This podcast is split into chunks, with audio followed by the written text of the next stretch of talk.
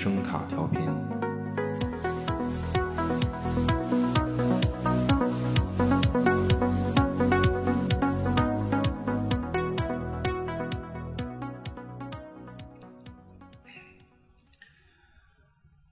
他们说，在看到自己小孩的那一瞬间，就会知道自己是一个妈妈。但是我没有，我只是好怕，到现在都好怕。我不知道我是不是很自私，我不知道我是不是因为内疚，所以才想对你好。我一开始甚至不知道自己怎么爱上你，在你睡觉的时候爱上你吗？还是在你哭的时候爱上你？那个是爱吗？你其实是不是没有选择？是不是可以更好？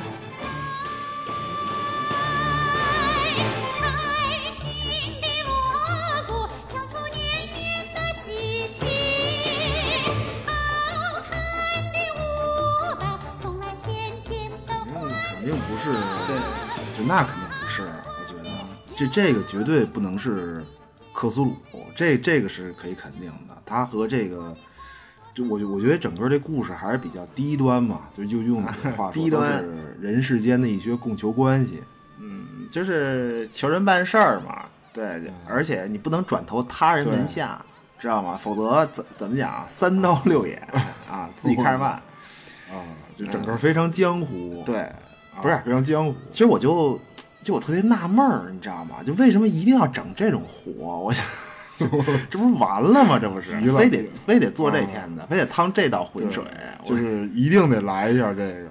对，不是其其实就是上期嘛，上期然后我看听众留言，关键就是他这个就关于这个片子的特别多。后来我就说，其实我也没想到，你知道吗？就这么个片子怎么会如此的，就是、啊就他对你感觉特别招人待见，你知道都惊了。就这片子啊，啊，对，招人待见。他反正就就后来就临时说弄一下这个，因为我看群众留言这个，反正你人家话里话外吧，他好多人都是感兴趣这个，嗯，啊，因因为咱们是都没看本来，而而且根本就没有计划弄这片子，啊，但是有关注这片子，就是很早就知道有这么一个片子，知道是知道是知道，因为呃因为当时做灵媒的时候，我我看听的就不多，你知道吗？而且他这片子吧，之前看这片子跟灵媒那种，他气质有很多类似的地方。啊，灵媒你发现啊，对，不是可可能是什么呀？可能因为这是一个华语片儿嘛，就台湾省呗，对吧？对所以华语电影呢，我我觉得大家大家自然会去多一分关注，多一分亲近，而且关键还是恐怖片儿，恐怖片儿呢都是中文，而而且它就是没有那种台词理解上的障碍。对，包包括它文化接受起来也没有什么障碍。对这个，对它接受起来没有任何障碍嘛，就是所以其实它这个争议也比较大，就是这个，因为每个人可能他理解的都很深刻，我觉得每个人都理解都很深刻，对，嗯，对啊，不是他主要是什么呀？我觉得主要是主要是把群众给惊着了，你知道吗？这这观众也惊了，对啊都惊了。所以我就跟你说嘛，就你说把黑色电话做多好，你说对吧？就俩人一哄，对吧？讲俩故事，就一期节目，你说，哎呀。嗯，就非得硬努，就那就做这个吧，你怎么办啊？对吧？然后当时我就就后来说做这个，我就看了一眼，因为我周末嘛，上周末我在外地，我我刚开始看是在外地，外地酒店里，你知道吧？哎呀，不可言说，我跟你说，我线下的片儿，然后就跟那儿看，对，就是孤独的在房间里观摩，还行，一个人还行，挺有勇气啊。对，不是。就我就现在我那个就下片儿那笔记本电脑，知道吗？我都不敢碰，我都不敢电电电电影还跟里头呢，简直就是我跟你说，简直污秽不堪，就就就我 真真的，就当时因为当时我看完第一遍嘛，就急了，你知道吗？就不是这特别牛逼这个，然后当时就是怎么就当时电话就过了，啊然后是是是怎么说啊？属于是骂街撞哪儿啊哎？当时跟我骂街对，真的不是 不是，我我是觉得什么呀？我说嗨，嗯我说反正你说做一个节目遭这么大罪，这啊至于吗？怎么弄啊？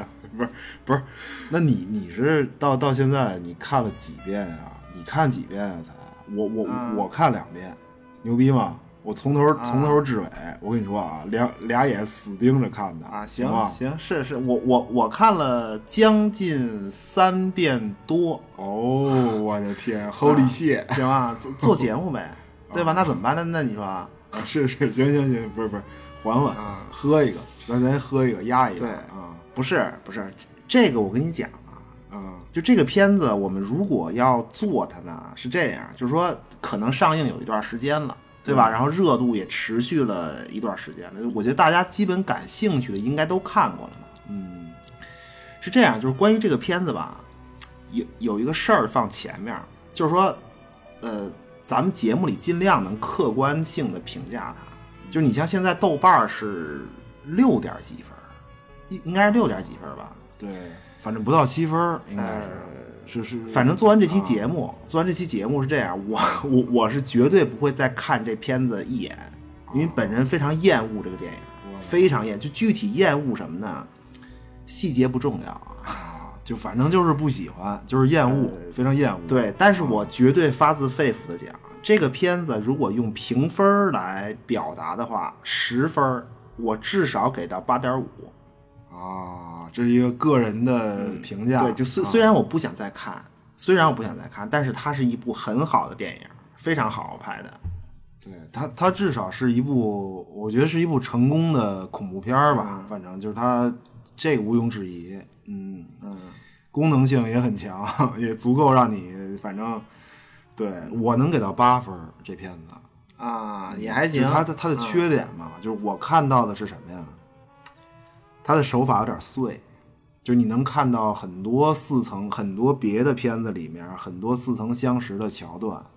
啊，这但是他最后竟然跟你攒在一起了，把很多东西对，因为当然恐恐怖片儿手段它其实也就那些，它只不过它这个确实是碎了一些，确实有点碎，但是最后这个组装起来的效果啊，就你知道已经很久没有一部恐怖片儿华语的，啊能让我就是因为我第一遍看完以后啊，我甚至想找那什么什么好日子呀，你知道吗？就辣妹子辣来听一下，就调节一下，就那种，你能明白吗？啊就这就是，就是突然想到什么呀？就这期节目的配乐，我得好好琢磨一下。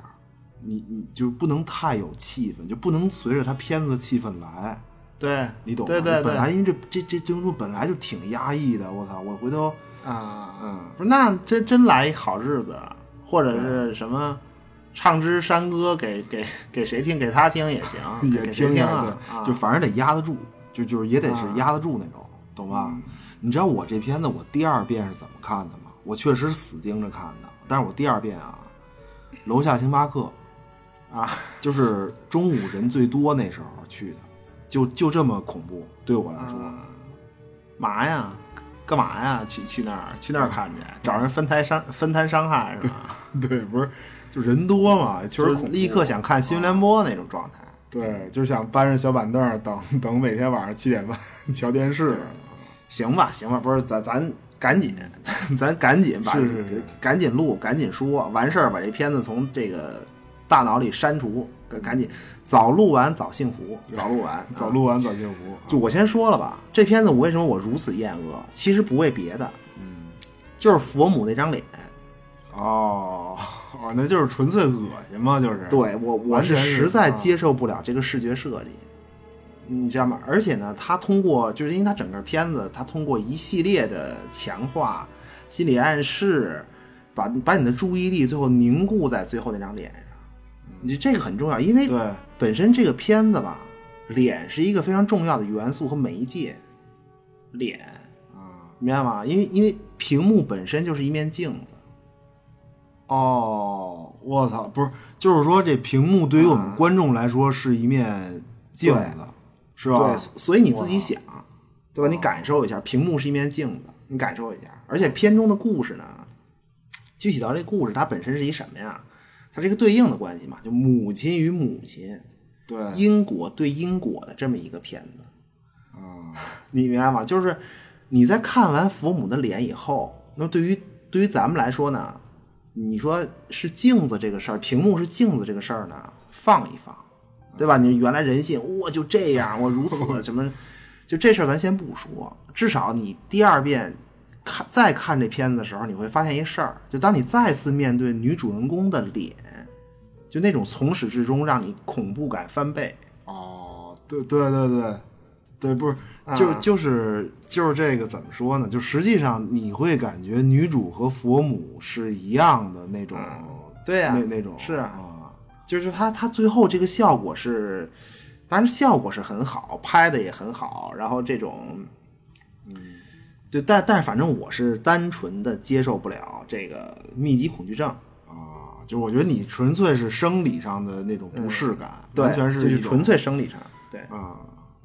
对我，我觉得他这个什么呀，就是他这个密集恐惧症这设计属于属属于怎么讲啊？怎么描述啊？嗯，就是一串葡萄长脸哎呀了，哎呀，我的天，他这东西呢有点刻意，嗯你知道吗？就我倒是能忍住啊，师兄果然好修为啊，好好修为，就是啊还行，就是因为他这个密集恐惧症的效果吧，其实是贯穿整个片子的。对，一直都有铺垫嘛，就他来回来去就是一个效果，浑身浑身长葡萄嘛，就就是，对吧？浑身，浑身，我的太膈应了。就包包括那个预告片儿里，应该也是，嗯也是，就可恨就是最后放脸上了。对我都恨疯了，我都，我跟你说，就我是觉得什么呀？嗯，就是这个密集恐惧症这效果吧，和他整个他设计的这一套东西不是特别搭配嗯对，所以显得刻意嘛。啊。就他显得刻意他像是什么呢？它像是两套东西硬组合在一起，不太一致。你比如佛母是一个，就是咱们咱们不用去考据它的来源，没有意义。对，因为你本身是编的嘛。呃，对，嗯但是它但是它这个整体风格是藏传、密宗，然后印度教下来的一些美术观感做参考，嗯，对吧？他他做了这一套东西，然后你配上这个脸，你要知道它是一个非常历史悠久的佛像，对，太太刻意，就是那么它这嗯种密集恐惧症的这种感觉呢，这个效果其实很现代。嗯对你你你在古代的东西上你找不到这么一个，你知道吧？就所以有点诚心给你添恶心。就他这个设计，这个设计我是我是觉得这个设计我是真觉得有一点低级，一有一点儿就完全撩动你的生理反应了。对，而且它这个设计什么呢？可以说审美和审丑都没有，完全没。你比如说异形也恐怖，或者别的大妖怪什么，咱们见的很多，但是你能做一个手办放在家里，你可以欣赏，你你你懂我那意思吧？，对或或者怎么讲，或者你说那个《怪奇物语》那菊花脸，嗯，它其实不会有什么生理上的不适，但是他这个我操，就很难想象有人就真作为手办是这样的，很难想象有人愿意买这个角色的手办盯着看。对，反反正蒙着布蒙着布还行，蒙着布还凑合。嗯、能忍。其实他这个佛母的脸啊，你知道最好的效果是一什么吗？咱就结合剧情说嘛，就是如果不刻意为之的话，什么样最好呢？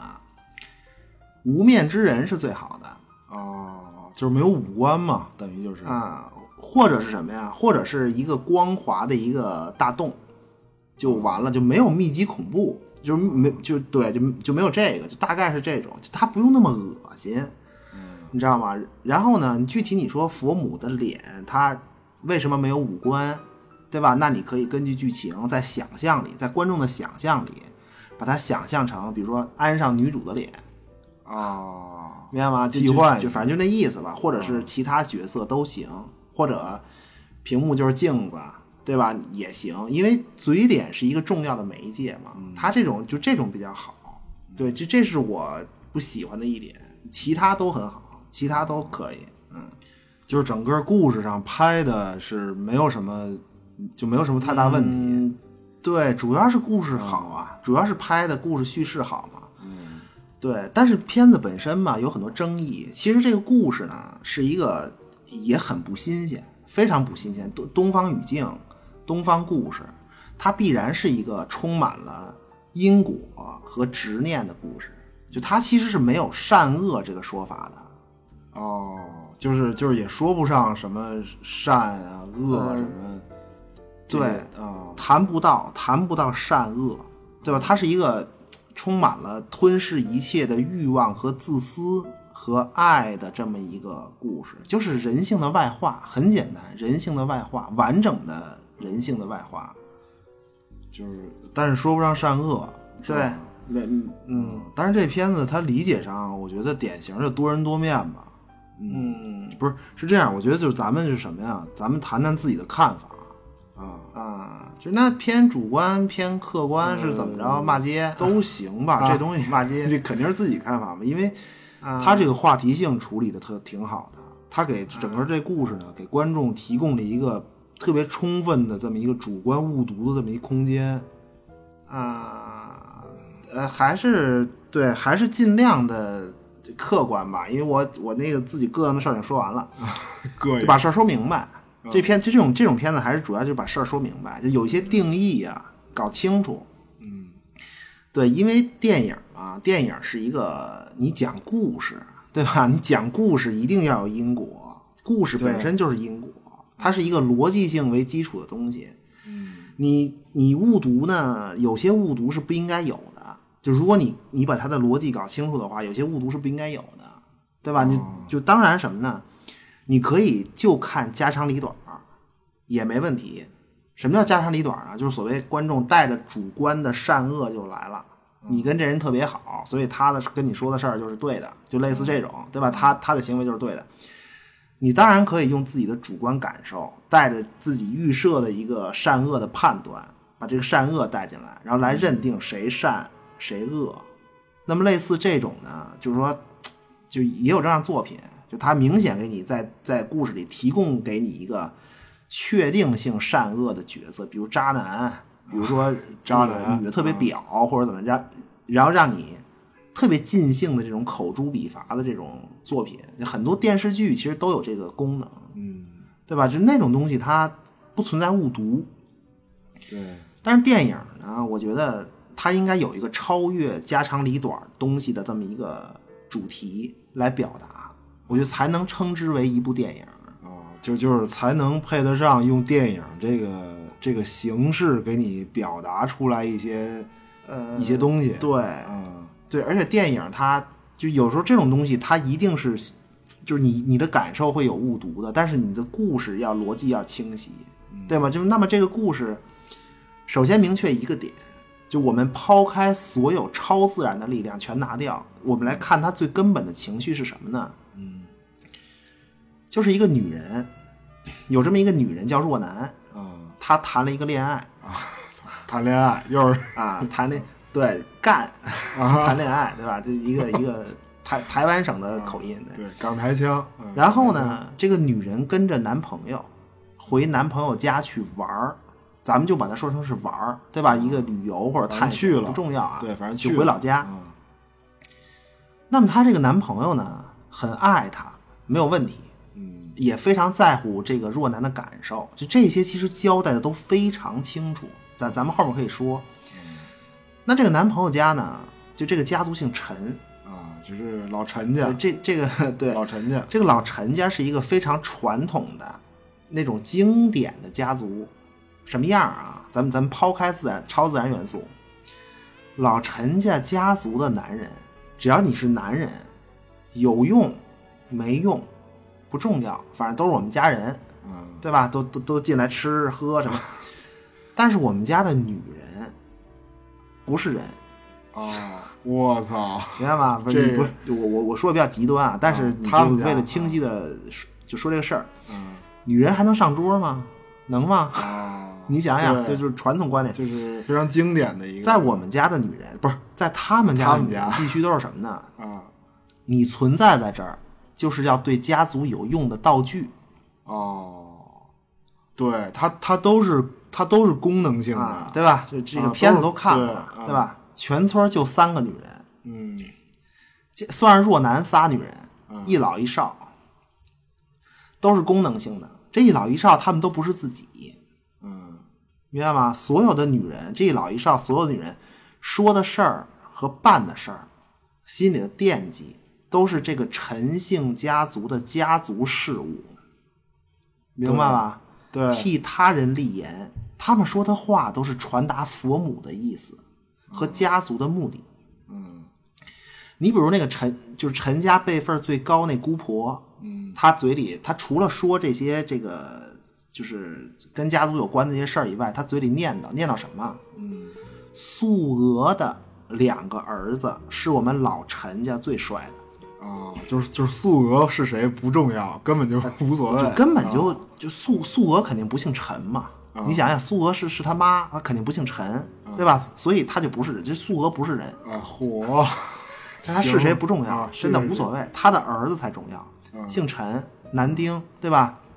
嗯但是俩孩子这么帅，有出息，那还不赶紧往家领大闺女回来，赶紧生啊？那还这还说什么呀？哦，怎怎么听着还是跟那个印印斯茅斯似的？真的，这啊真的都不是都这样？你以为呢是是对吧？然后那个小女孩儿，不是一老一少吗？那小女孩儿就不用说了嘛，她是直接传达佛母的意思，嗯对吧？一个一一一个灵媒。啊，那佛母呢？佛母本身就是老陈家的使命对，这是家族的根本啊，对，呃，家族。所以，呢，这个跟男朋友回家的若男，他那肯定不是人嘛，你 对吧？你在人家陈家肯定，你连人家陈家的正经过门媳妇儿都不是，啊，你你那到到人家陈家家门口呢，虽然山高路远，对吧？这山中多狼虫虎豹，那不重要，反正你爱死不死，滚蛋，哦，就但就就是不能让他进家，不能你进。不让进，嗯不让进，你爱去哪儿去哪儿。但是突然，突然陈家知道说，哎，这个女人的肚子里怀着我们老陈家的孩子，啊，生育嘛，对吧？对，对于一个怎么讲啊，就就是菊豆那种，知道吧？把巩俐捆在床上，然后巩俐在那个菊豆里，那男人就说说，老子花钱了，花钱了就得这个啊，这下个下狠手，下狠往死里啊啊，对对对，啊下狠手啊，就你爽不爽啊？这啊反正是那你看那男的这么说嘛，说反正只要你生了儿子，老子给你当牛做马啊！这不是这比喻，这比喻有点尴尬啊！对啊，就就你有用，你生了儿子你就有用了，对，明白吧？传宗接代嘛，就是家族使命就是要生一个有用的继承者。当然男女都行嘛，我们看剧情需要，对吧？看哪个对这个故事有用。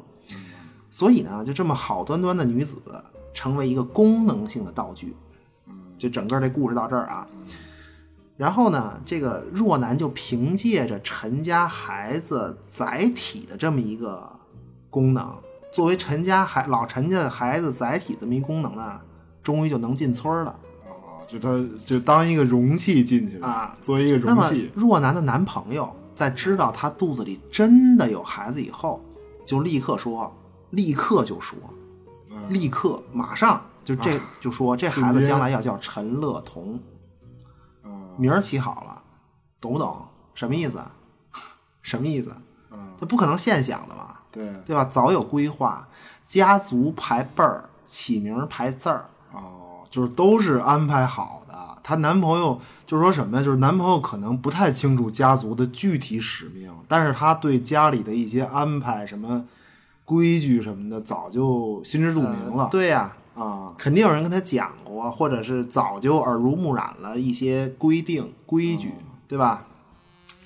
于是呢，若男最后也知道了，说啊、原来我的孩子还没出生，就已经注定了要履行这个姓陈的家族的使命。所以这个孩子他不是我若男的孩子，啊，就是他的人生也不属于他自己，就这个孩子他只属于是什么呀？就属于这个孩子属于他的父姓，属于陈氏家族。嗯，所以孩子的名字就成为了孩子的命运，哦，我 操，就是这个就就就反正你看吧，就是说我把这个谁比母亲，然后母亲只生了我的身，啊，对吧？然后这个是是是是是是，大哥的，可别说了，行吗？知道知道知道。这拍的非常好，拍的非常啊就所有的镜头都意味深长，然后把把女主就在女主把朵朵接回，她女儿叫朵朵嘛，女主把女女儿朵朵接回家之后，嗯那个坏坏，坏坏就是那个坏坏大妖怪了，就就看过片子都知道坏坏。嗯然后那个坏坏刚开始出现的那个第一时间，镜头给的是什么呢？镜头给的是死去的孩子他爸的照片儿啊，就是那个谈恋爱的那 那那个渣男，啊一个渣渣对渣渣，反正就是那个她男朋友嘛，就是说这是一个家庭，他这个镜头非常意味深长，而且就是说语言非常多。嗯，当镜头一划过的时候，他告诉你这是一个这是一个家庭，对吧？有有丈夫、妻子和孩子。那么他的先生姓陈，你按照他们台湾省的口味，呃，先生死了，那女主也得叫陈太太，懂吗？对闺女也得姓陈。啊，就它属于一种一种家族烙印，于是呢，嗯这种挣扎就开始了。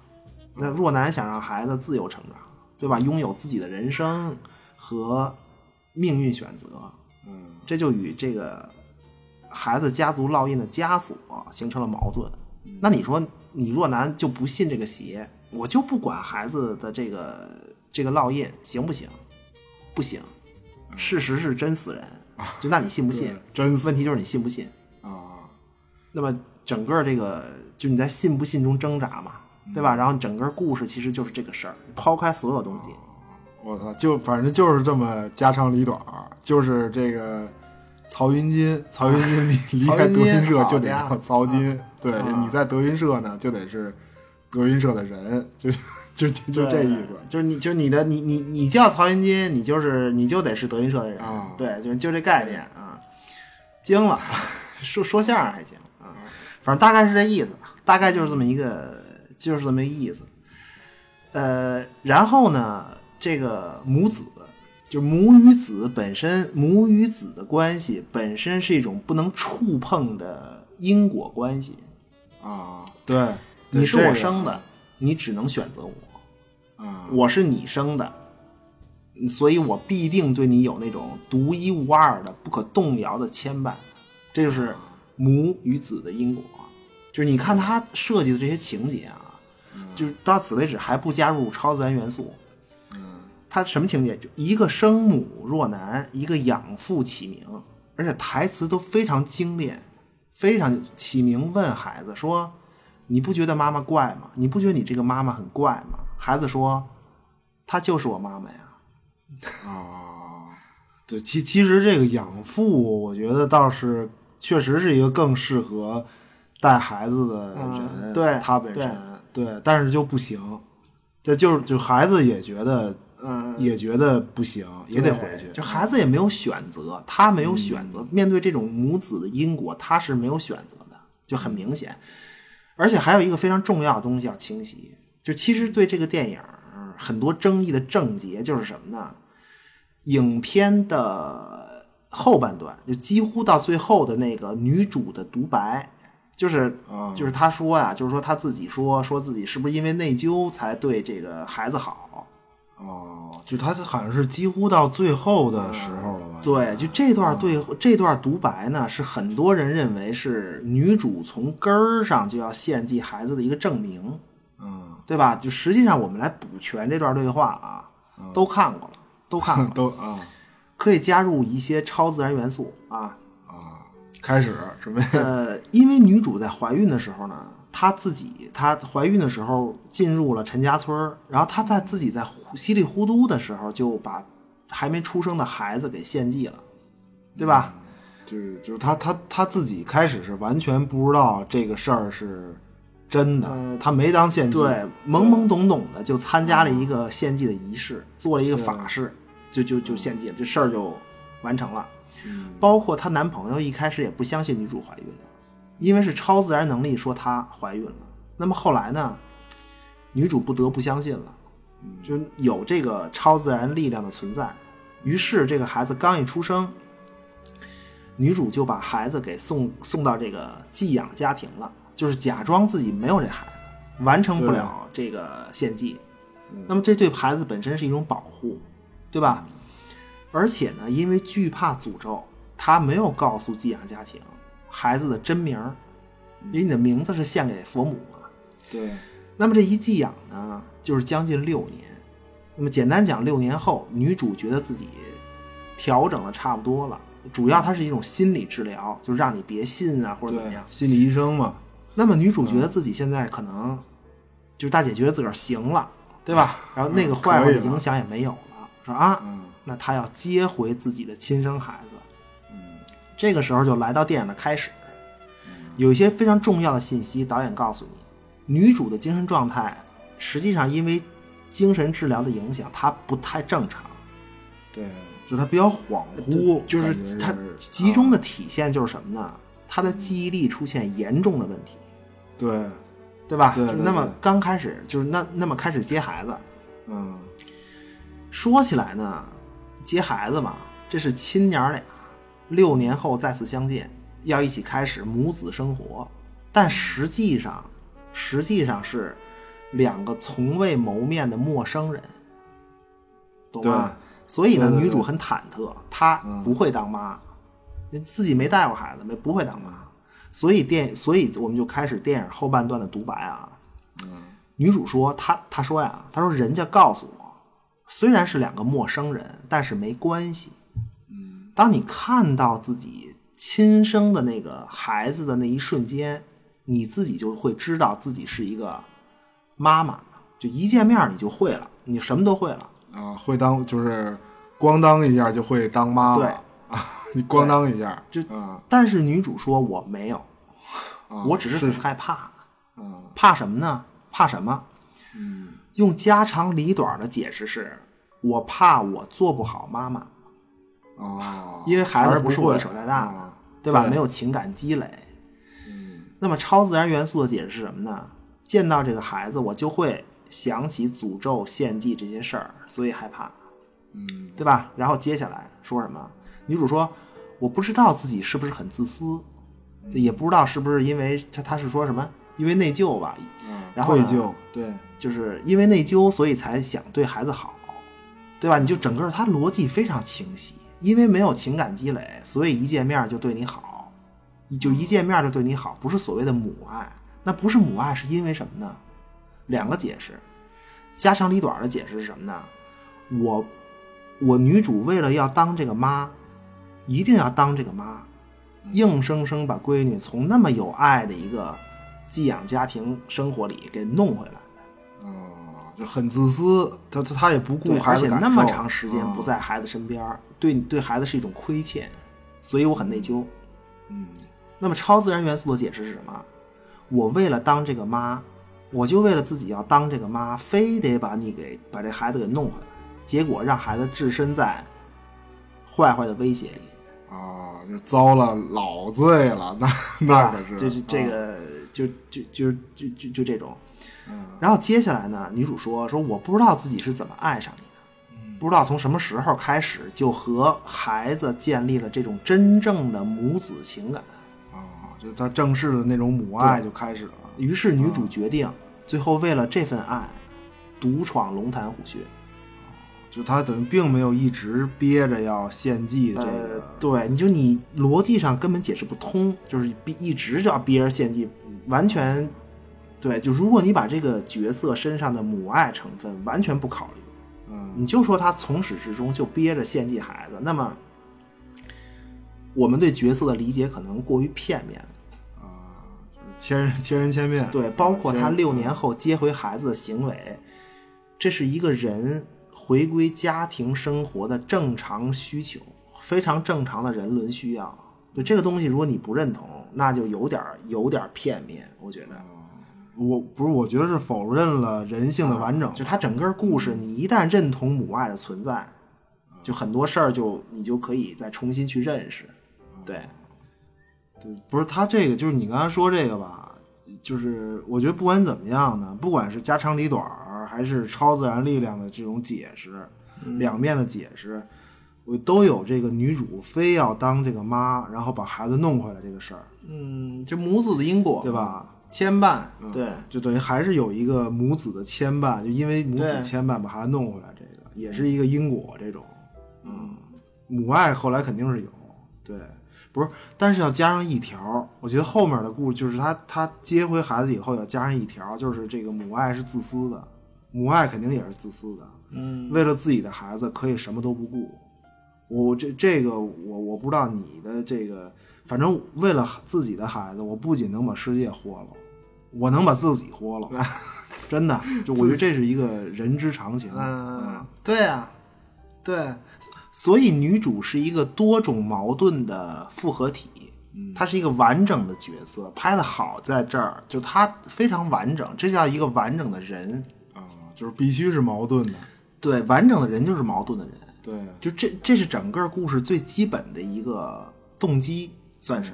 就我们来分析一下故事的一个点啊，就再再再说这个事儿。关于死者，我们分析一下死死死者，就整个故事死的人，开篇死的是谁？呃女主的父母吧，对吧车祸对重点是父母，啊，明白吗？通过简单的台词，就他们老两口简单的台词，我们知道一个事儿：女主的爸爸属于是百无禁忌，他至少表现出来是百无禁忌，他不相信超自然的力量。就他说话嘛，说什么？什么那个说啊，大师的话你也信，就那种对。什么什么大师你你也信，对吧？他的驱动力，这个父亲的驱动力是为了帮助女儿远离诅咒。对，就就是让孩子别害怕，就是有时候经常会跟孩子说嘛，说什么什么故事都是假的，啊对。都不是真的，都是假的，对什么对，没这个事儿，那话你也信，对吧？这这是一个，嗯，一份爱，明白吗？这他这这是父亲对孩女儿的一份爱。那么女主的妈妈说什么呢？说说，哎呀，人家人大师都说了，对吧？不听，什么不看，什么不了解吧，不不问吧，叫什么？不问不问不听不看，他目的其实也一样，也是让女儿远离诅咒的一份爱啊。就是说，我明白这哎这这这个我比较懂啊这个又又行了就是他实际上什么呀？妈妈的意思就是说，按照大师的话呀，照方抓药，明白吗？按照大师说的办，啊然后等于是达到给闺女治病的这个目的。嗯，对，对吧嗯，说这个说哎，这属于什么？你知道吗？这这这个嗯爸爸是在战略上藐视敌人，你知道吗？然后这妈妈是在战术上重视敌人。啊，行行，就就这意思，那差不多，反正呃反正都是救闺女，都是要救闺女，目的是一样的，对。对，但是结果呢，女主父母横死当场，嗯，对吧？你这是整个电影一开始死了两个人，最先死的两个人，然后继续啊，整个电影最后死的两个人是谁啊？嗯，朵朵的养父启明和亲妈若男，发现了吗？哦哦，等于他是一个我操，首尾呼应都是父母。对他整就整个这个我操首尾，那么关键是启明怎么死的？启明怎么死？他的驱动力是什么？或者这人复杂在哪儿？啊，对吧？他交代的非常清楚。启明其实死于对对一份怎么讲啊？就是他他要付出，对于就是他死于一份对付出父爱的执着。哦，就是要当爸爸嘛。就是说那个谁，就是朵朵管他叫爸爸吧，是吧？朵朵只只有朵朵管他叫爸爸。就他特地说嘛，只有朵朵这孩子，他他他他领养过很多孩子，只有朵朵管他叫爸爸。对，这很重要，这个很重要。你说他爱朵朵，情感也有，但更主要的是一份执着。就启明自个儿说嘛，自个儿不能生，所以一定要体会当真的当爸爸是一种什么感觉。为了孩子付出，像像像你刚才说，为孩子把自个儿豁了，就就这感觉，他就是为了这个。啊，实际上起名死于这个。嗯，然后你再看女主，你整个故事是一个对应的关系嘛？那么她的行为，她对于母爱的执着，对于要当妈妈的执着，你就明白了。哦，就那还是家长里短儿，这情感还是一个根本基础。啊，对，肯定嘛，你这种这故事肯定是人的情感是是是是是主线嘛，对，就他一定要接回亲生孩子，一定不要跟孩子分开，就这些动机，包括女主的对象阿东吧，那阿东叫这个这这这，阿就是说他他怎么死的？嗯，阿元说他是渣男，他肯定不是渣男，这这个阿东肯定不是渣男，而且阿东他死就死在女主的一句话，嗯，女主说啊，女主说阿东你还是进洞去看看，为什么呢？万一里面有孩子被关着怎么办？咱们去救？他死在这个上头。哦，就这小伙子还行，就是他也很在乎对象的感受，嗯，对，非非常爱，非常爱女主，而而且阿东，我觉得像你刚才说，阿东他立刻就知道孩子叫什么名字，就他可能已经感觉到自个儿生这孩子将来的命运是不太好的。啊，对，大哥都愁坏了，你知道吗？其其实所谓千人千面的讨论点，我觉得也主要是在这个上头，就是说，就是说女主是个婊，或者说女主什么母爱啊等等，我是一种两极分化的这么一个讨论。对，但是现在好像母爱的论点可能还相对比较弱势吧。这个啊，女主的表，这可能有点用词不当吧？我觉得她这也不是表，就反正就就就这么说吧。女主的表，人家也是对这个世界、对其他人，对对吧？弄个视频恶心你，人家对自己孩子可是一点儿都不表。这个就就还是完整的人性，就是一个、就就就包括她哪点处理特别好啊？嗯就是你说这个她男朋友死，我想起来了，就那个 DV 啊，在洞口，后来拍到那个阿东和阿元出来以后的画面，那是静音的，你知道吗？我觉得这处理特好，就所有台词，就当时那一刻，所有台词你只能靠他们的行为进行逻辑脑补，嗯你知道吧？精华是什么呢？精华就是这个阿东的叔叔吧，那是。哦，就反正是老陈家男性长辈。啊，对，反正是个长辈吧，男性长辈辈。然后那个叔叔在洞口，最后给女主一大逼斗，对，记得吗？就我们来脑补一下啊，女主伏地痛哭，她说：“哎呀，我孩子可能没了。”嗯那么此时呢，叔叔一看，若男大腿各种对吧，血各种我我就是一然后一片一片的。这个叔叔一个大逼斗，要你何用？明白吗？如如果女主孩子没事儿，她敢删吗？我操，吓死了！就敢敢伤害佛母想要的东西，这个啊，那那肯定要你命啊！你敢动他一下，要你命啊，嗯对吧？你没有孩子，那你就不是个人，我的天，对吧？这这可一种可能的这种脑补。对，那么这个时候呢，那个小女孩来了，家族里一老一少嘛，那个小女孩来了。小女孩是个灵媒，对吧？她替佛母立言。那么小女孩见状呢，你孩子没了嘛，对吧？抱起一坛污秽之水为女主喝下。那么小女孩就说：“她说呢，喝下这个，你的孩子就算保住了。”那么佛母说：“我不是替你保胎，而是我要这个孩子。那么将来你把这孩子献祭给我。”就此，那若男在眼见这个阿东、阿元都死了以后，和全村这个事件之后，对诅咒之事、对超自然力量就深信不疑了，没法不信。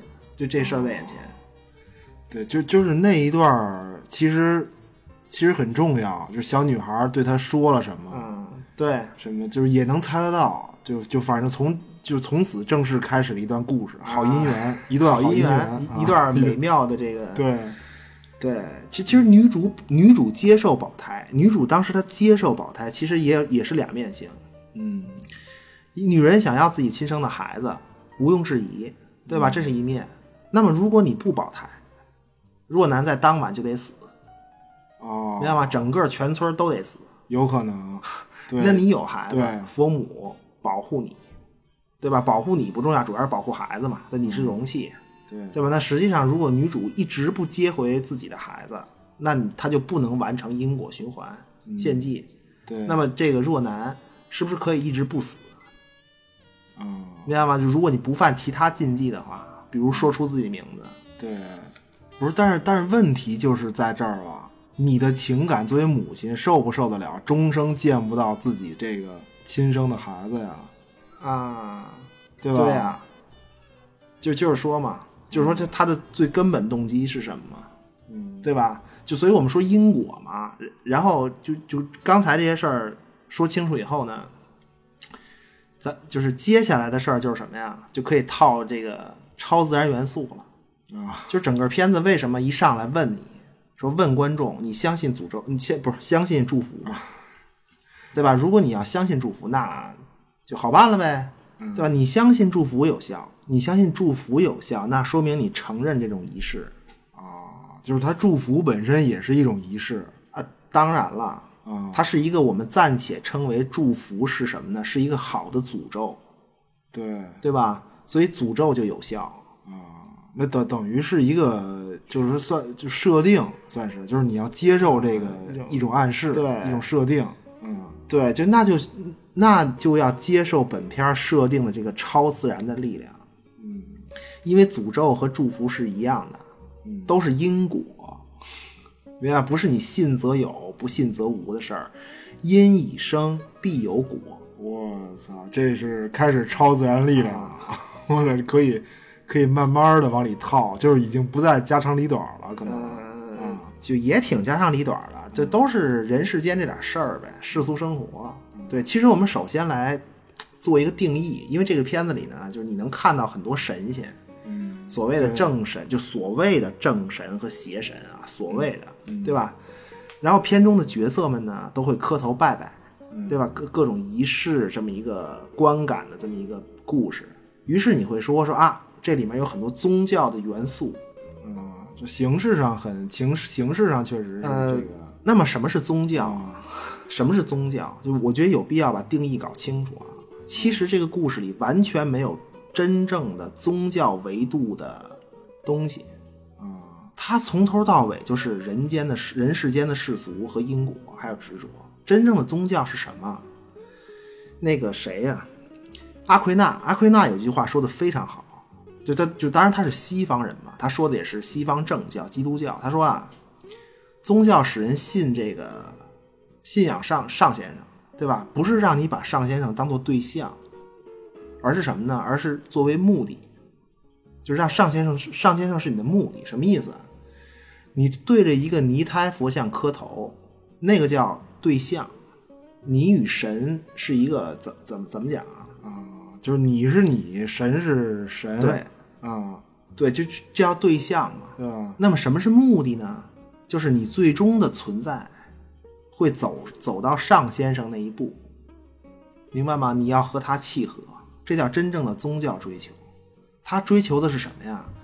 人类存在的最高价值。就你就不是就在就理儿是这么个理儿，就我肯定实现不了，就咱实现不实现了实现不了，够咱这样说的，但人家说的是这个事儿。对，不是他就是比如像尚先生，就属灵的一个，最后能、能成为那所以这个东西方是它相通的。就你如果说你是真正的宗教，它是一个人内在思考的过程，你思考自我的认知，对吧？你和自然的关系，对，不是它它是一种存在方式的思考，呃就是你你像包括对，宇宙本质的思考，嗯规律的思考，对吧？它是一个亲近智慧的行为，然后最后达达到一个超越的目的。其实宗教首先是一个求知的过程，求知、求知的过程，通过求知才能求真，最后才能求善。你不是说善恶吗？最后才能求善，否则一切空谈。对，就是你没有那个标准嘛，就没有那个善恶的标准，你没法说这个一个标准嘛对，对吧？标准是求知和求真，是是它是这样一个修炼智慧的过程。怎么理解阿奎那的话？就上帝是目的嘛？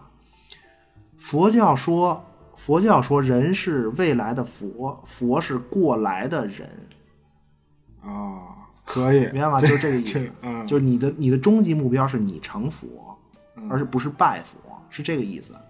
所以其实你看各种就是古文明，它原初的那个思想，都是本文明的一个，就是你说它是宗教思想，实际上它不是，它它不能说是宗教，它是一个本民族的哲学启蒙过程。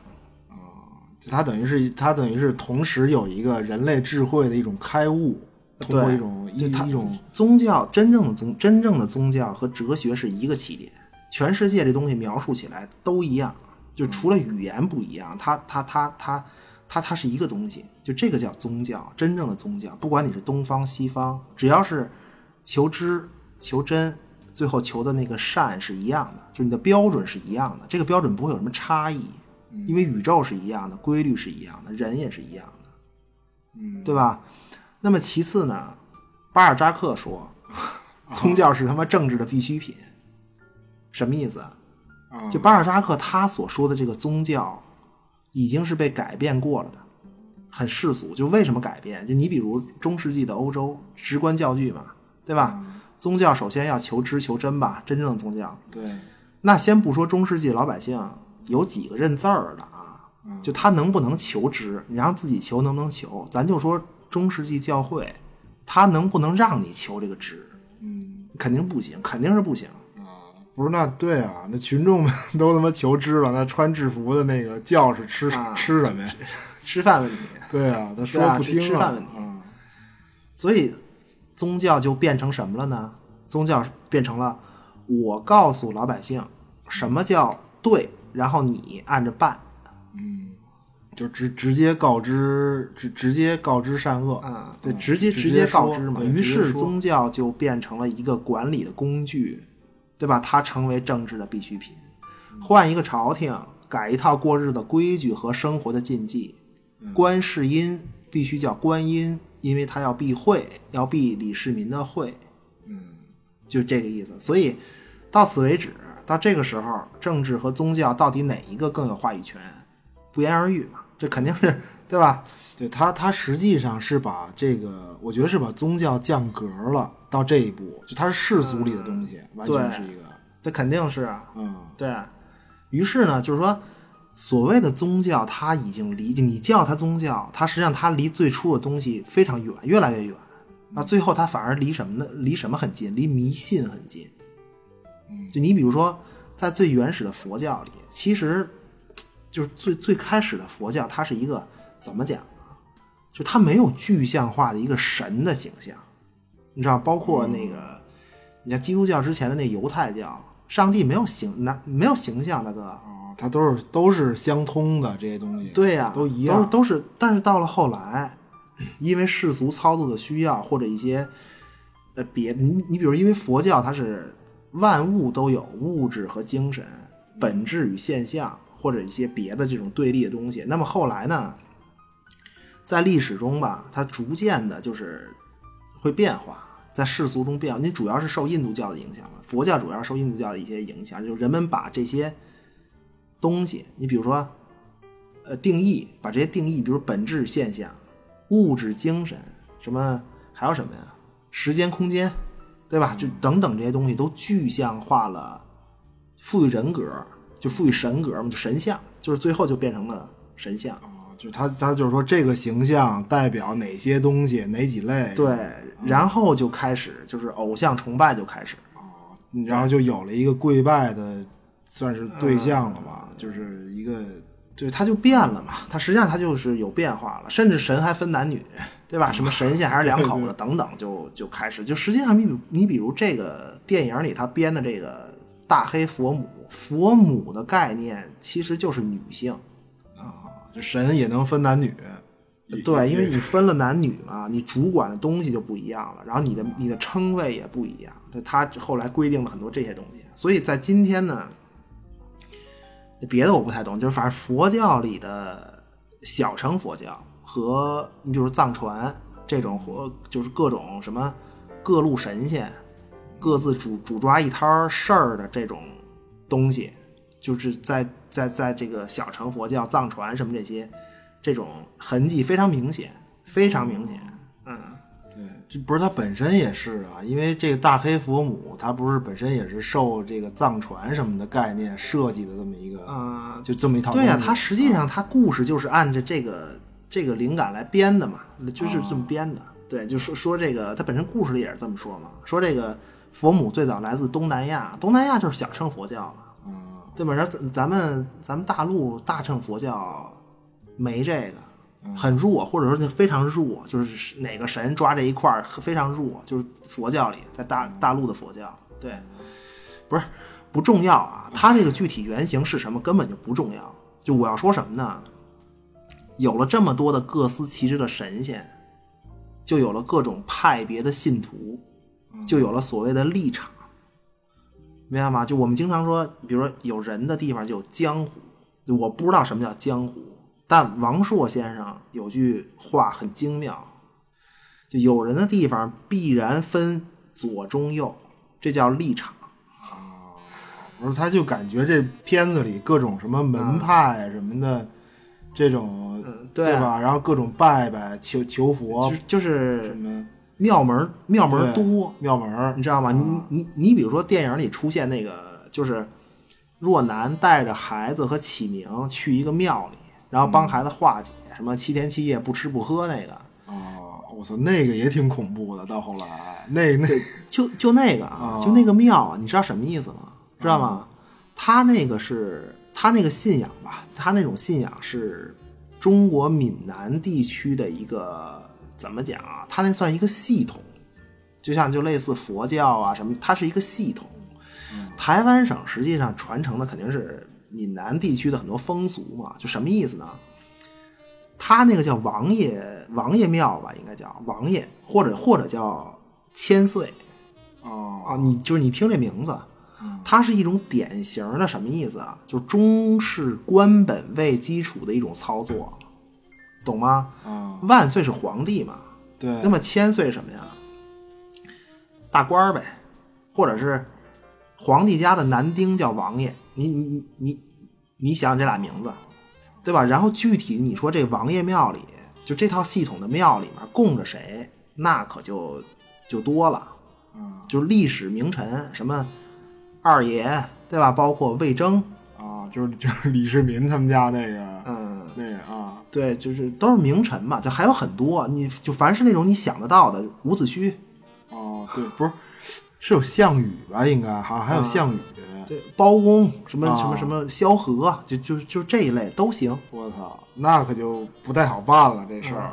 对呀、啊那就是你你越越越越王庙等等，对吧求？谁它它还有别的，就整个他这个东西它还有别的系统，但都是这个一大就是一大套系统里的。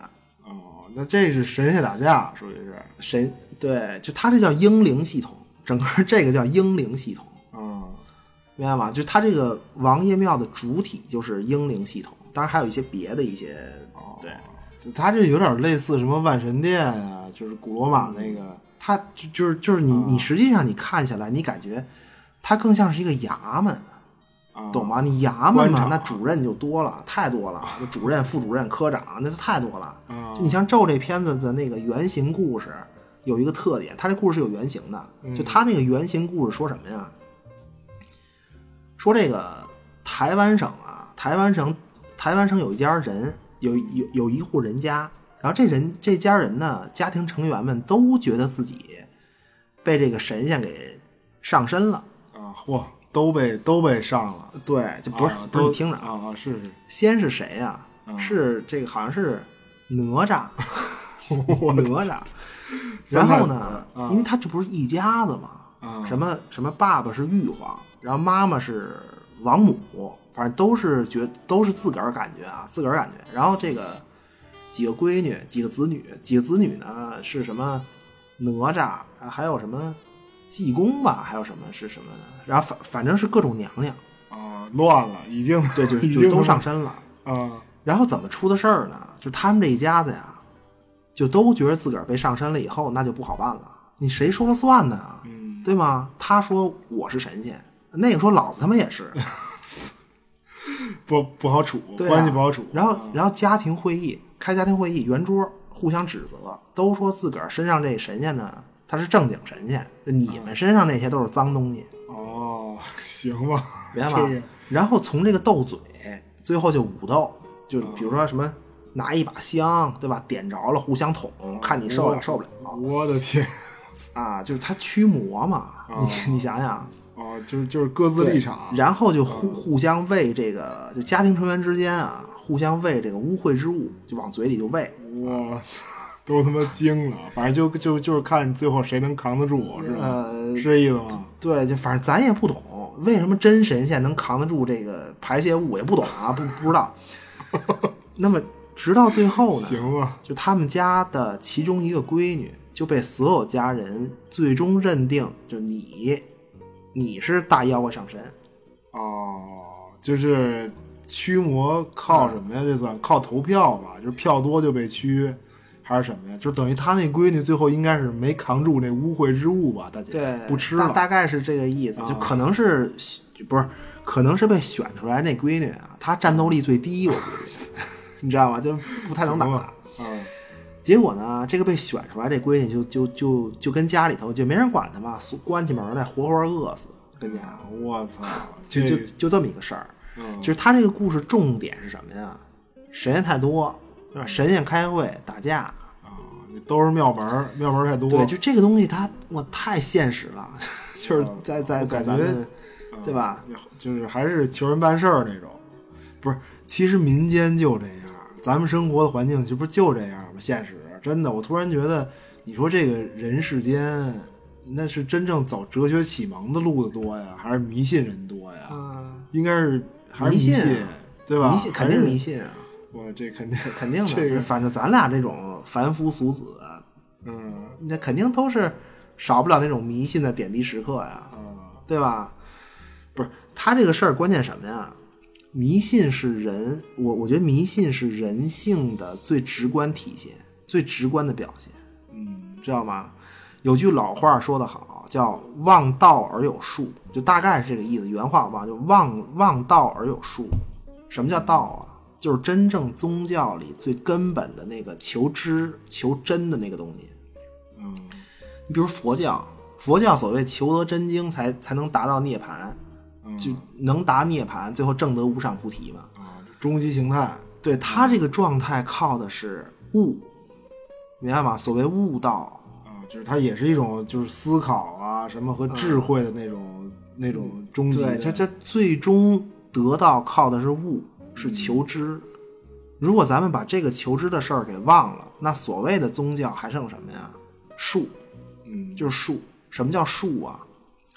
简单讲啊，简单就是修行呗，对吧？戒律，戒律嘛，就是各种忌讳，一种一种操作手段嘛，知道吧？就是你如果仅仅是按照戒律修行，你不去悟道，你仅仅修行，你的目的是为了你修行的目的是为了成佛，肯定的吧？或者说你你你在意忌讳是为了得到更好的结果，这本身就是这本身求的就是因果，你干的事儿就是因果，明白吗？为什么要修行？修行是一种术，目的是用戒律，用戒律以后的行为，戒律以后的行为来压制自身的欲望，这叫修行，明白吗？哦就忌讳本身也一样嘛。对，对吧？但是真正你看，真正悟道的什么大德高僧，或者是越是那种，其实他这都是通的，越是那种学问大家，嗯就是学贯中西那种什么大科学家，你看人家其实不是，其实是人不注重这种所谓形式这种修行的。就是也根本不练什么能说什么不能说，乱七八糟的什么的。对，就嗯因为为什么呢？为什么他不是随便的这种不注意？因为在求知和求真的前提下，你得到了这个东西，得到了知和真，你不可能做出一些诡异行为，嗯明白吗？悟道之后的行为由心而生，它本身也不会有那些什么乱七八糟的事儿，明白吗？口出口口出污秽啊什么这不会的，所以悟道之人才能够随心所欲嘛，他们才能随心所欲，你才敢让这人随心所欲，你明白吗？就咱们你敢吗？是对吧？反正就这意思，这道理很简单，就是你完全不用，你真正悟道，你完全不用压抑自己，没必要。嗯就你比如说咱们国家法定的那个邪教组织，就那就那个，它里面有一个字儿，我就你叫忍，记得吧？叫忍，它里面行三个字儿嘛啊，对对对有一个字叫忍，你这一听就不对，你肯定不对，这个哦忍什么呀？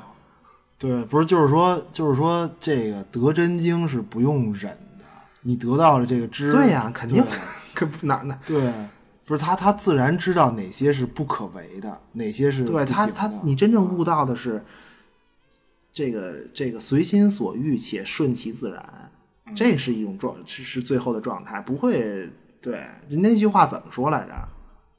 菩萨为因，凡夫为果，明白吗？悟道之人，他不会弄出一个因来，他不会生因，嗯就他知道这个因必然有那样的，就那种果，也是一种智慧。对他不会去做那种事儿。你悟到了，你做生这个因也会得那个果，他不会干这事儿。但是普通人什么都干，就你我你你我这种 贪财好色的，对吧？怎么爽怎么来嘛。嗯结果到头来那肯定什么呢嗯？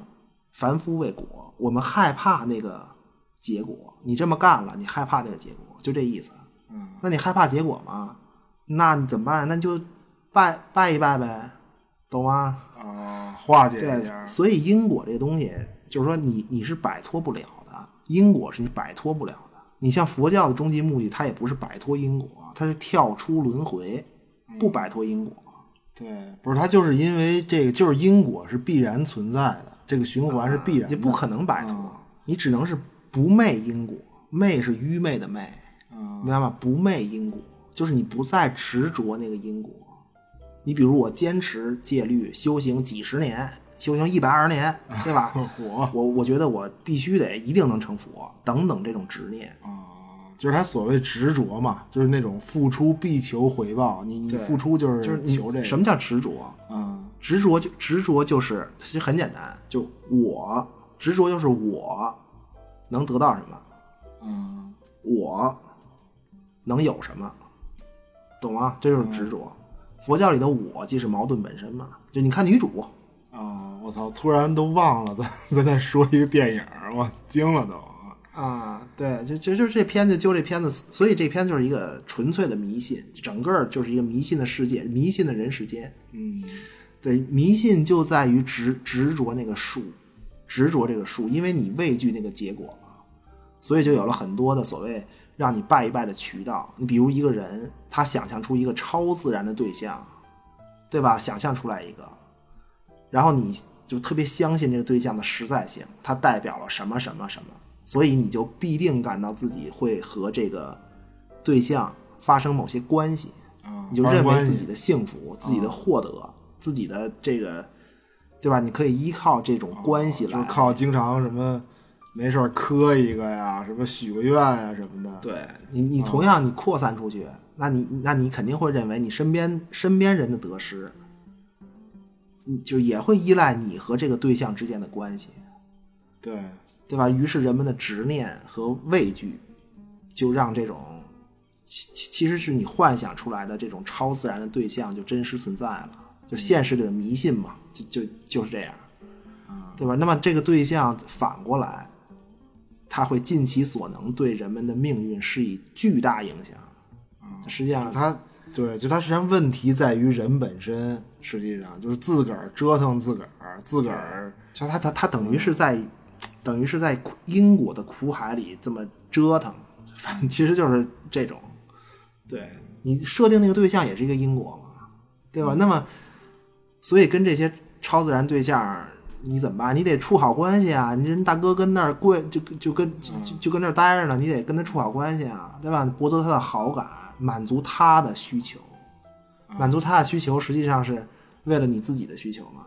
你非常有必要这种行为，什么供供奉与牺牲等等，然后诚惶诚恐的就对这个东西赞美不绝，你非常赞美他，然后最后他成为最高存在，你很畏惧，你仅仅是一个跪拜者，这就是迷信嘛。对，就是你就是就是就是说你要投其所好的遵守行为准则，对吧？就是谄媚求荣之能事那种，就是那种心态，你不要破了戒律，我操，就就这这就叫术，严格的按照操按照要求操作，然后使那些企图使那些超自然的对象能开恩，能眷顾你，只眷顾你，就是就是我觉得就是人们在跪拜的同时，其实他是期望得到一个果的，嗯，对，女主，你看看女主因为，你嗯本来那个果可能是模糊的，比如或者在未来或者什么的，就你也不知道它具体会是什么，就但是就是感觉通过磕一磕拜一拜，让这个结果能觉得清晰起来。嗯，对，就是人们会自己创造一个因果关系。你比如，因为迷信有时候是这样，就人们自己创造因果嘛。你比如踩门槛儿就是不好的，啊，就那因为这个，那所以就是我没踩，所以我必定过得舒坦。有时候是这种，对，它最后都变成仪式嘛。其实，其实最后产生了一个东西，就是我们片儿中看见的这个各种各样的这些仪式。嗯对，最最后留下来的都是仪式，各种他妈仪式。对，对，其实很多讲究就是这种，或者说是什么忌讳等等。我就我觉得所谓恐怖也来自于此。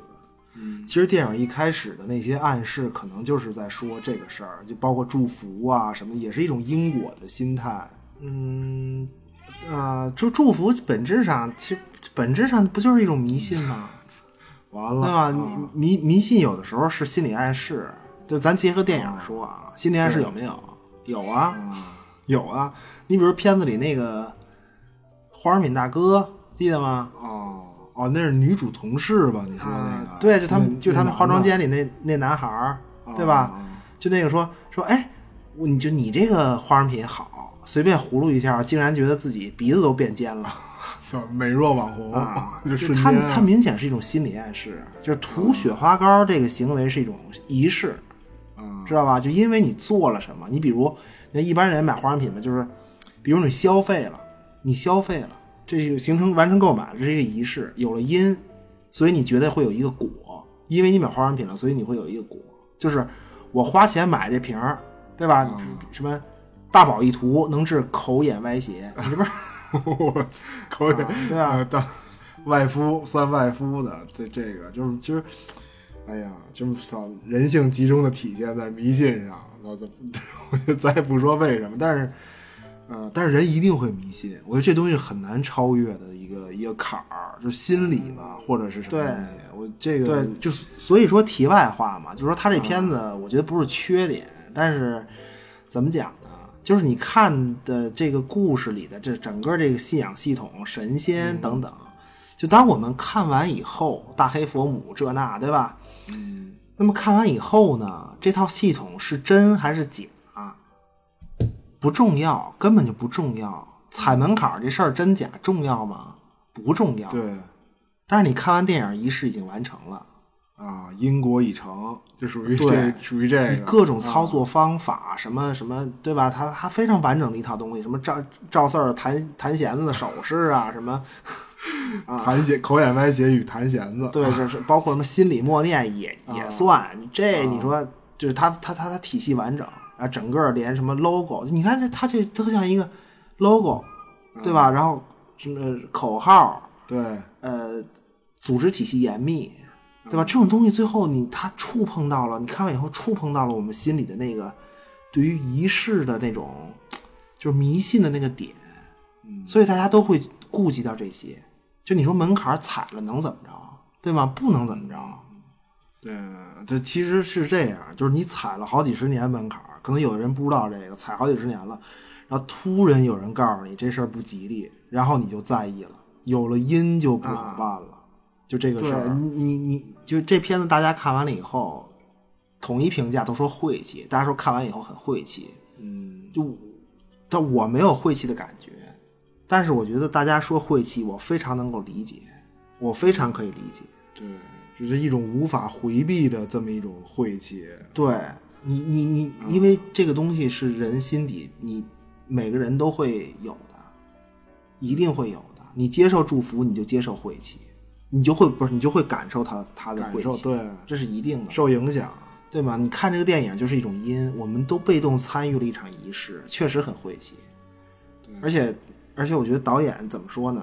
就是你你你你你，就我觉得他必须接受这个指责，你不要跟我说真假，大哥，对吧？你你为了效果也好，或者怎么样，我都理解。但是你那大家说觉得晦气，你也应该理解，嗯，因为你作为导演，你能拍出这种东西来，拍那么好，对吧？大哥，你肯定很懂，明白吗？你 非常懂。嗯，对吧？研究的大家看完以后，就会立刻被这个因果所累，嗯，对吧？一种潜移默化仪式。你比如生日的时候，好像不说生日快乐，这这人一年就完蛋扯那种感觉，其实无所谓嘛，对吗？但是不行，你在生日这个仪式里，生日就是诅咒的口号，诅咒那口号，然后那个蛋糕就是仪式的法器嘛。啊，我的天啊，对吧？就那如果你没有做这个仪式，在当天，那未来一年里不好的事儿，你可能在心态里面都会和生日那天没就没做这个仪式拉上关系。嗯，对，那那如果你做了仪式呢，那你未来不好的事儿，你可能还会还会怪罪到别的仪式上，对吧？你累不累啊？啊，不是真的，真的，你要信就都信嘛。你承认这个东西有用，你就都信嘛。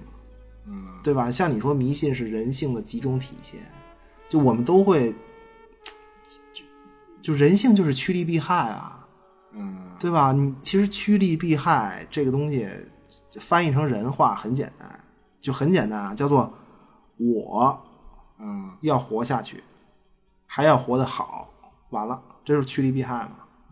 对吧？那对应到人性就是两个东西，欲望和自私嘛。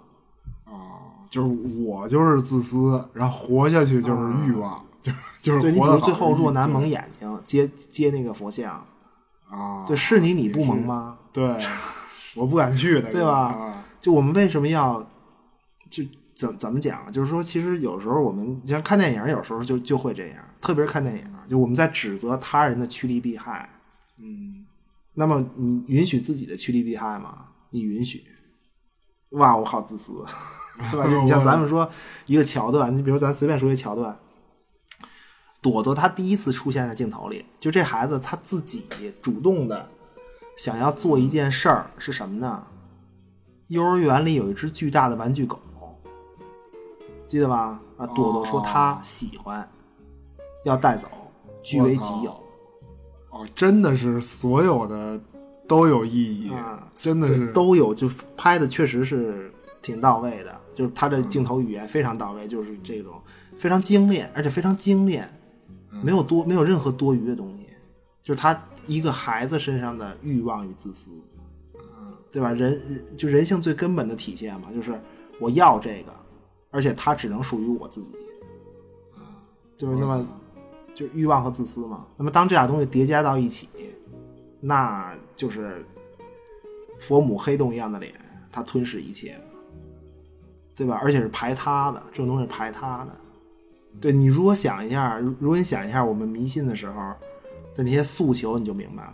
那你说世界财富总量就这么多，对吧？就如果你真能求得更多，那么别人自然就更少。你真的能说你我我我我我干一事儿，然后保我考研本过，那名额有限呀、大哥，那不是无限招啊，那就有人过不了啊，这不是这不这不这不是迷信吗？那你回头看这片子，发现了吗？实际上，我们平时下意识的迷信和祝福，本身也可能就是一种分摊伤害的操作，或者或者是一种分摊与让他人为你分摊伤害的这么一种期望。我求钱，我的钱多了，财富总量就这么多，我钱多了，减少了我的不好，那么别人的钱就一定会少，对吧？那么他的不好就多了，这不是一个意思吗？完全一样啊，有什么？对，就是啊、就是你的请求如果真应验了的话，那么别人必定受损。就是你在潜移默化的为自己祝福的时候，实际上有时候是在默认潜潜台词是全世界陪着你一起受受损。对对大概是这个。一一定是这样。不是，那如果有人拜拜的时候，那你说啊，他说，他说这大哥说他求一漂亮媳妇儿，那什么 是不是？不是，那这姑娘肯定落不到我手。啊，对啊，那是啊那是啊，那是说 如果真应验的话，对啊，啊，就那人间就少了一个我能惦记的漂亮姑娘。什么？哦那以后不是，那以后要再看到有人拜拜的话，我得不是我得先问他，你知道吗？我说你啊要求什么身体健康的，暂时放他一把。啊，对，因为这个是这样啊，因为所有人都健康呢，我觉得受损的是医生的事业啊，对对，鬼才鬼才鬼才，是对吧？嗯就反正我也不是带，真是无所谓啊。但是那你说，就是说，其实也有问题。这个所有人都健康，那那所有人都想活得久，那要真拜一拜实现了，那这老龄社会怎么弄啊？你说，对不对？现在这社保窟窿这么大，啊这牛逼牛，不是顺其自然就好，真的、啊是但是什么呢？我要说什么来着？求一漂亮姑娘嘛，对吧？对啊以后我要是碰到这种啊，我咱这么说，但凡是咱弄一规矩，就但凡是大哥要求什么求财、求官、求漂亮姑娘的，那我就得啊嘛呀，佛佛前要口吐芬芳准备啊，不是骂街是吗？我得开导他啊。行吧，真真的真的，开导人家的啊这样，就是他可能因为为什么呢？因为他可能无意中冒犯了我，啊，你明白吗？在他在他的祈祷在冥冥之中，他企图触碰我的蛋糕了，啊，对吧？对我对我得说这个大哥，这个不要直，大哥你直了，不行，这不行。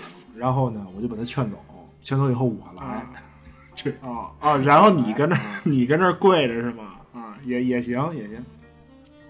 你企图企图用更更虔诚的祈祷，让这个尚先生赐你一姑娘，是吧？啊，对你跟你跟尚先生说说那个刚才那大哥他不要了啊，就大哥被我劝走了啊，啊，就那而而且就是说这个，就我以后逢年过节多给您贡品，这个那个，对吧？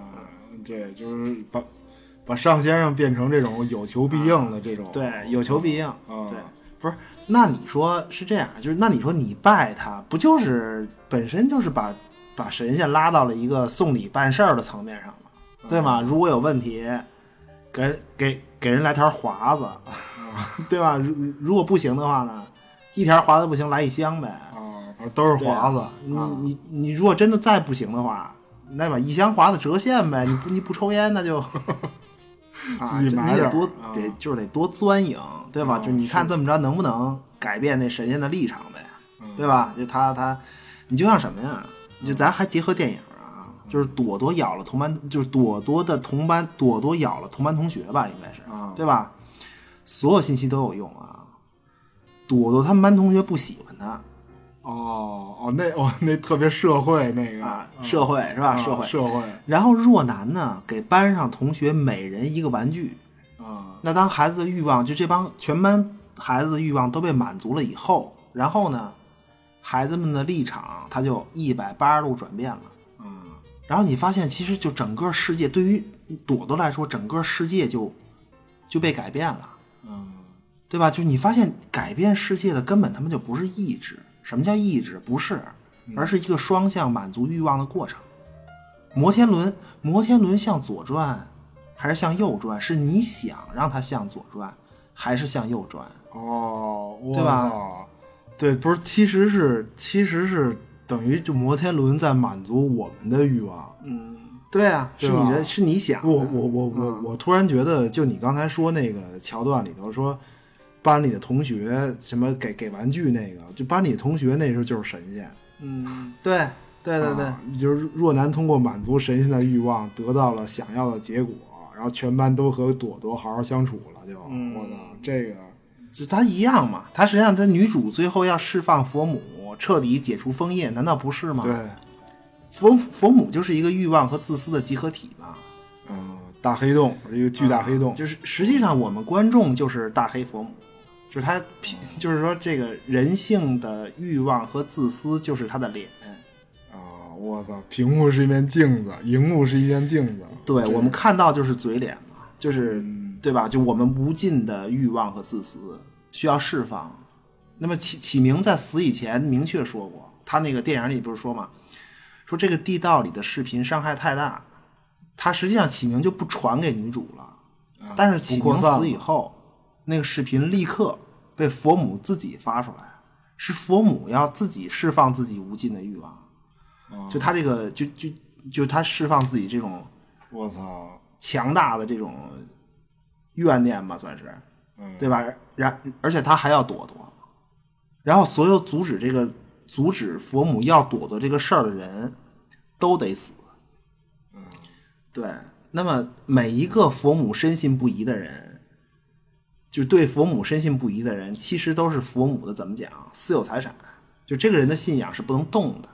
你企图改变这个信仰就是死，然后佛母会阻止你。比如那个鬼打墙，鬼打墙其实就是佛母在阻止他们去另一个庙里操作一番，包括那霞姐的死嘛，哦，我操，那捅嗓子眼儿那那大姐，那太那太对，狠，给你护身符，让你信点别的，然后来保护朵朵。其实女，其实你说女主为什么害怕那护身符啊？首先是女主相信佛母的力量，因为她很害怕佛母这力量。其次还有一种情感叫做新的信仰带来新的因果，她害怕这个。你想想，这如果这东西要灵验，那还不定得付出什么代价呢？对吧？你你比如他们六年前去陈家村儿有一佛像卡，就是他他那个车轮子里卡了一佛像，记得吗？嗯，那个东西算什么呀？那个东西就是神仙亲自啊下市场拉客户，哦，行吧，真的。如果他们看到这个神像，然后不去陈家村了，那么神像保护了女主一行人，对吗？新的信仰和新的因果开始，新的拜拜。我操，对，然后你得接着，你得拜我，对啊，肯定要拜嘛，对吧？所以女主看到护身符，就那你不要就完了呗，不行，他一定要说出来。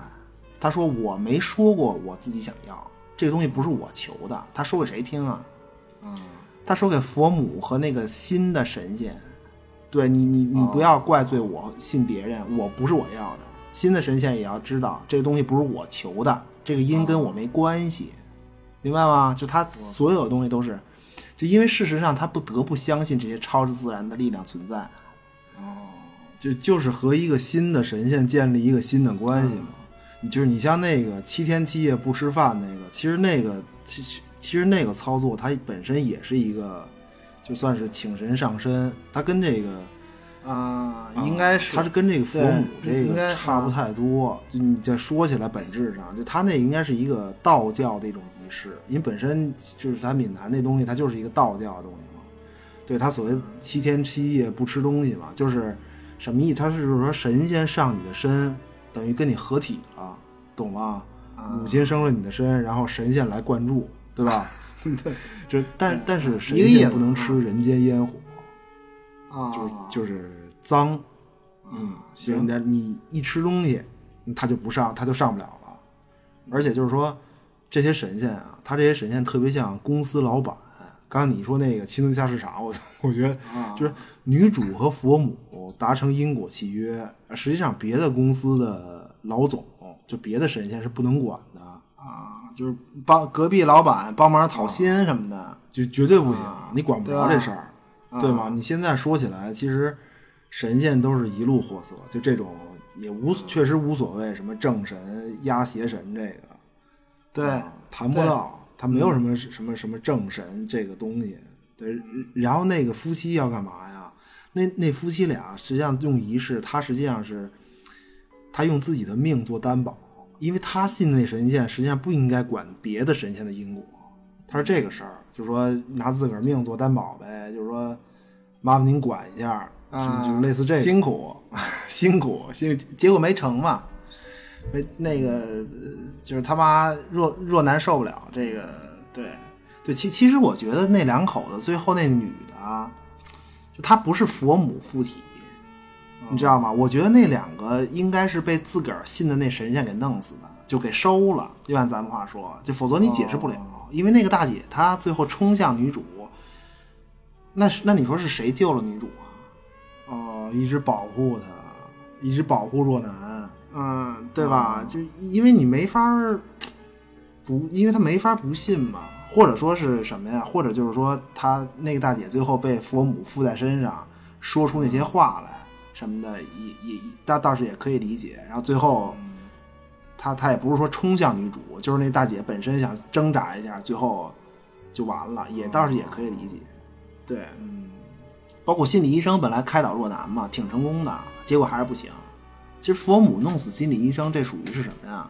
杀鸡儆猴，提醒你，就女主你自己看着办。你不信我，那你自己琢磨，你自己琢磨琢磨这医生怎么死的。啊，自个儿想，请你用心思考一下这事儿。就他，因为女主女主怕的就是这些嘛，她纠结的也是这些东西，女儿的命、自己的命、因果的枷锁等等。你换个神仙，未知的结果等等，这所有这些东西。所以就是他这个层面的神仙都一样，你很难说善恶都是有求必应的这么个路子。嗯，反正都是公司，都是大企业，跟跟这儿拉客户，互相对也有互相撕吧，对啊，挣扎神神仙都有排他性嘛，就这种神仙都有排他性，就就包括陈氏家族和大黑佛母的关系一样。这个陈氏家族的祖先因为信仰了佛母，供奉小孩做肉祭，然后来换取什么呢？换取本族的大富大贵，这不一样吗？但是陈氏家族和佛母其实他们俩彼此互为镜子，也一样，都是互相的参照，都是喂不饱的黑洞。对，其其实那个陈家村里每一个秃头娃娃，好像都是一个被献祭的孩子。对，就是泥胎娃娃嘛，就是那些泥胎娃娃嘛，秃头那泥胎娃娃，数不胜数，漫山遍野。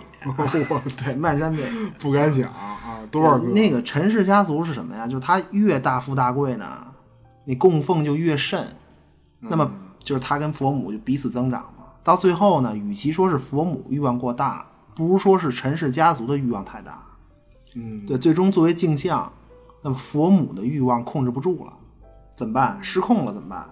那如果让佛母的欲望彻底释放，那陈氏家族的生死也不可控，因为你们对佛母已经不再重要了，啊，就是佛母要纵横全球去了，准啊备，不受控制。所以呢，所以呢，这个陈氏家族的祖先们就选择在一一一处偏僻的所在封印了佛母，然后然后双方达成一种平衡。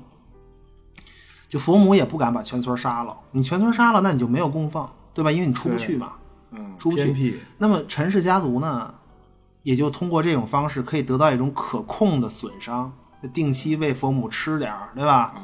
就是他等于可控的死点人，等于这不是？其实这陈家村用西方语境说，这是不是瓦坎达啊？这地儿瓦坎达啊，啊惊了啊，也行，也就反正就是那意思吧，就大概、嗯对。那么整个陈氏家族的存续就完全依靠对佛母诚惶诚恐的供奉，最后直到女主的这个小队来到村村村子里面，最后封印被破坏。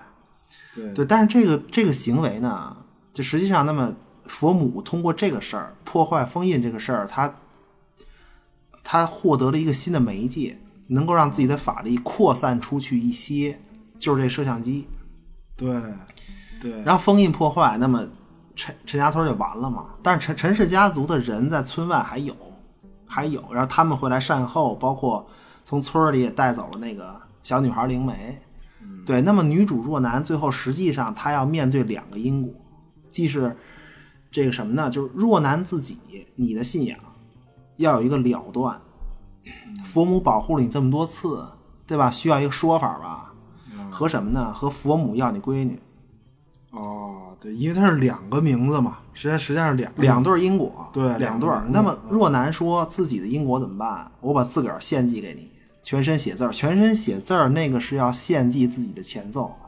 哦，对，就是你看他们全村陈家村在那个封印破除之后，都是所有人都是全身写字儿嘛，然后跟那儿怎么讲啊内衣秀，对吧？我操，呃，陈家村的秘密，这是那那就是那个就是他们要把自己献祭给佛母，求佛母，就是说大哥别生气，就就这么个意思，啊明白吧？所以呢，若男也要献祭自己，在最后浑身写字儿嘛。但是佛母说一个事儿，说什么呀？说这少妇的肉不好吃啊，啊，我 我什么的，嗯，真的。他他这个佛母啊，喜欢吃小孩儿，而且他只吃小孩儿。哦，对吧？所以最后就是说，在已经被佛母附身的朵朵的指引下，实际上那是佛母，佛母指引，对，就是若男在在朵朵的指引下，若男最后找到了当年的小女孩灵媒。嗯，他就是你说就是那个朵朵后来从医院里溜溜达出来，那那个那个就是佛母亲自给若男指路，那个啊，对吧？然后这个若男拿着小女孩的耳朵去献祭自己，就他拿着这耳朵要完成一个仪式，献祭自己嘛。对，那么佛母要朵朵这段好姻缘怎么办？若男说：“我无那我把你无尽的欲望释放出去，您看这事儿行不行？”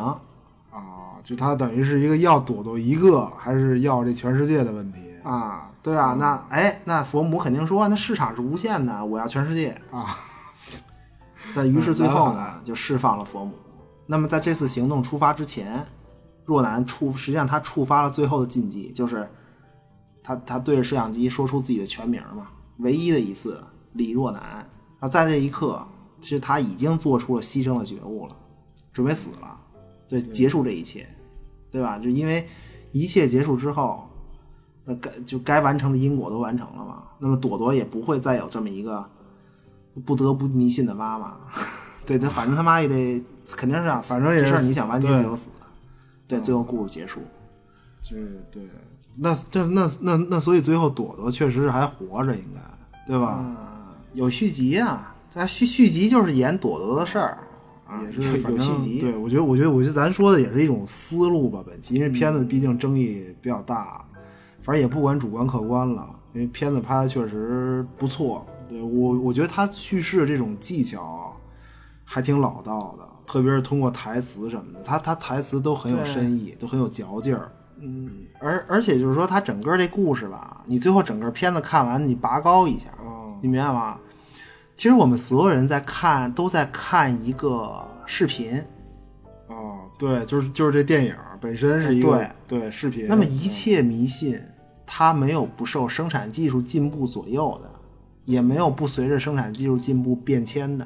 所有迷信就是看这个片子的最后，你发现这个故事如果拔高，实际上在说的是这个事儿，就是那我那么你怎么再次面对媒体呢？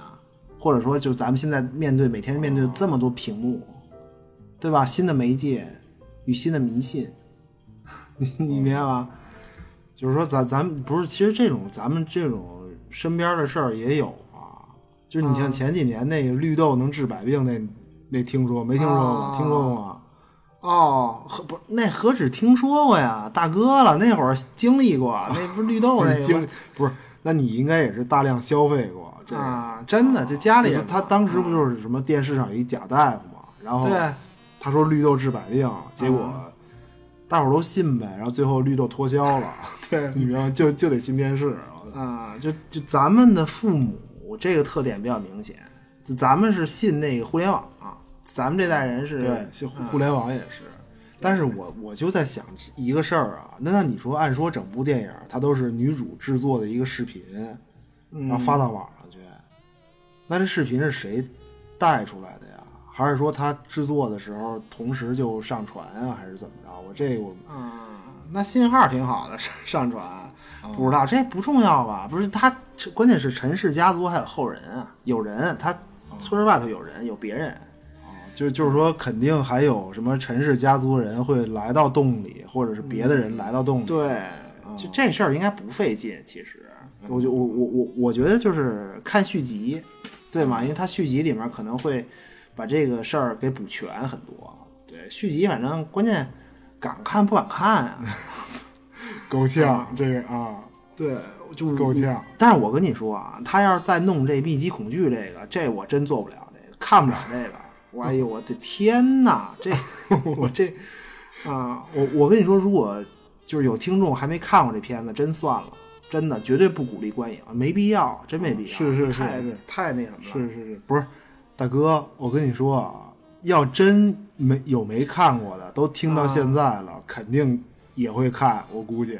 啊，那没办法，但不是，但但是你要说续集，一般这种续集也不看好，我是不看好这这种。嗯对，因但但是这导演还有别的片子嘛，不是叫什么一字宇宙嘛，嗯，对吧？对就是所有的电影都是一个字儿的那个。一个字儿，嗯，不重要，没有密集恐惧症很重要。我跟你说，别的都好说，这都好说。行啊真的，别别给我整急了，急了。